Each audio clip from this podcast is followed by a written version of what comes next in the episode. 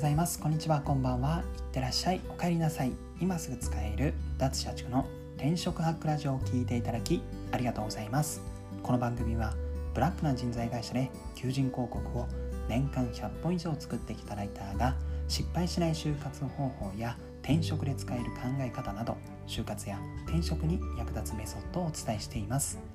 今回の放送テーマは転職先でいきなり全力を出すデメリット3選についてお話したいと思います。転職先が決まると、まあ、やっぱり嬉しいじゃないですか。そうするとやっぱりですね、まあ、入社直後張り切ってこう仕事をしようと思う方多いと思うんですよ、まあ、せっかく採用してもらったし、まあ、新しい職場で頑張るぞみたいなそういうモチベーション高い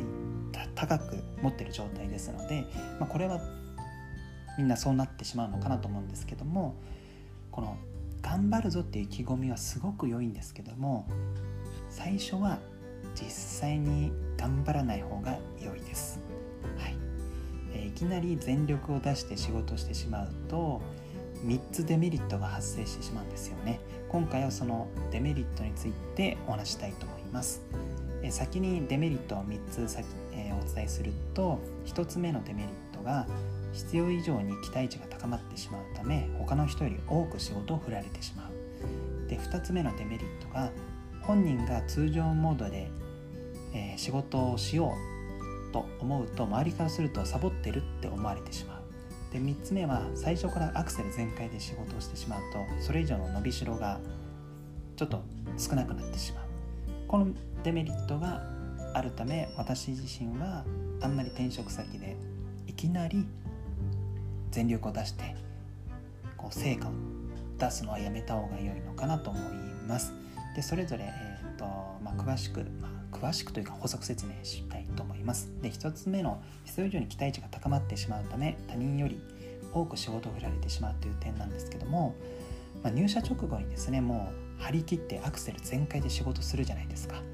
そうすると,、まあえーと、周りからするともうすごい中途採用入ってきたなみたいな風には思われるんですけどもそれがこの人の普通なんだって思われてしまうんですよね。はい本人からすると張り切ってちょっといつもよりかこうハイペースで高パフォーマンスで仕事をしようみたいな風に思ってるんですけども周りはそうは思ってくれなくてあこれが普通なんだこの人のすごいねみたいな風になってしまうんですよ。そうすると必要以上に期待値が高まってしまっている状態なのでじゃあこの仕事も任せられるよねってなってしまって結果的に他の人より多く仕事を振られてしまう可能性があります。はいまあ、この多く仕事を振られてしまうに関して、まあ、これは人それぞれ考え方違うので、まあ、中にはいや仕事を振られた方が自分の成長にもつながるし俺は全然良いっていう人はそれでいいんですけども、まあ、やっぱりちょっと割に合った仕事をしたいみたいな風に思ってる方もいると思うんですよ。自分もまあ自己成長もつなげたいけども割に合う仕事もしたいなっていうもう本当労働者根性丸出しの考え方もあるので、まあ、そういう方はあんまり先に、えー、入社直後に必要以上に頑張らない方が良いと思います。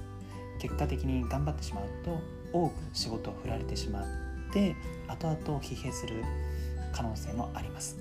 えー、現にですね私の周り、えーと、知り合いに入社直後にめちゃめちゃ張り切って仕事をしたら、まあ、それが普通だと思われてしまってもう明らかに他の人とは全然もう業務量が多い状態になってしまっているですよね。はい、でしかも、えー、その会社は特にその何でしょう成果主義とかそういう実力主義で給与が決まるっていうわけではなくて年功序列で決まるようなえ、会社だったそうで、まあ、はっきり言うとサボってるというか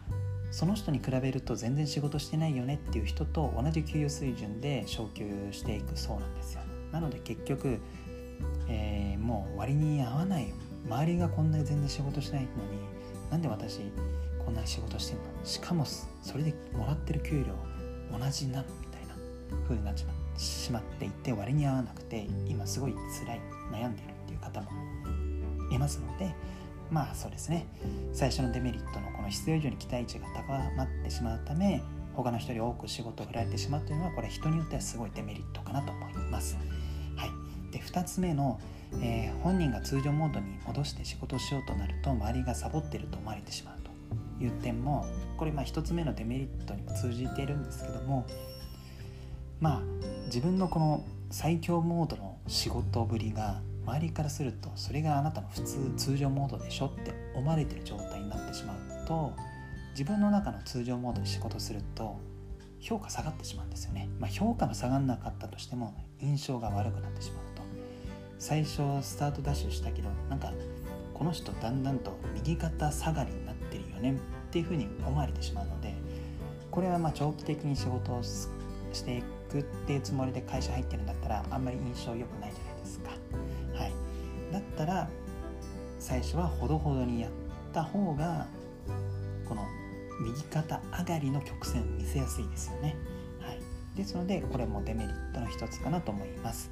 で3つ目はこれも2つ目とほぼ言い方違うだけで言ってること同じかもしれないんですけども最初からアクセル全開で仕事をしてしまうとその後の成長余地がなくなってしまうっていうところで、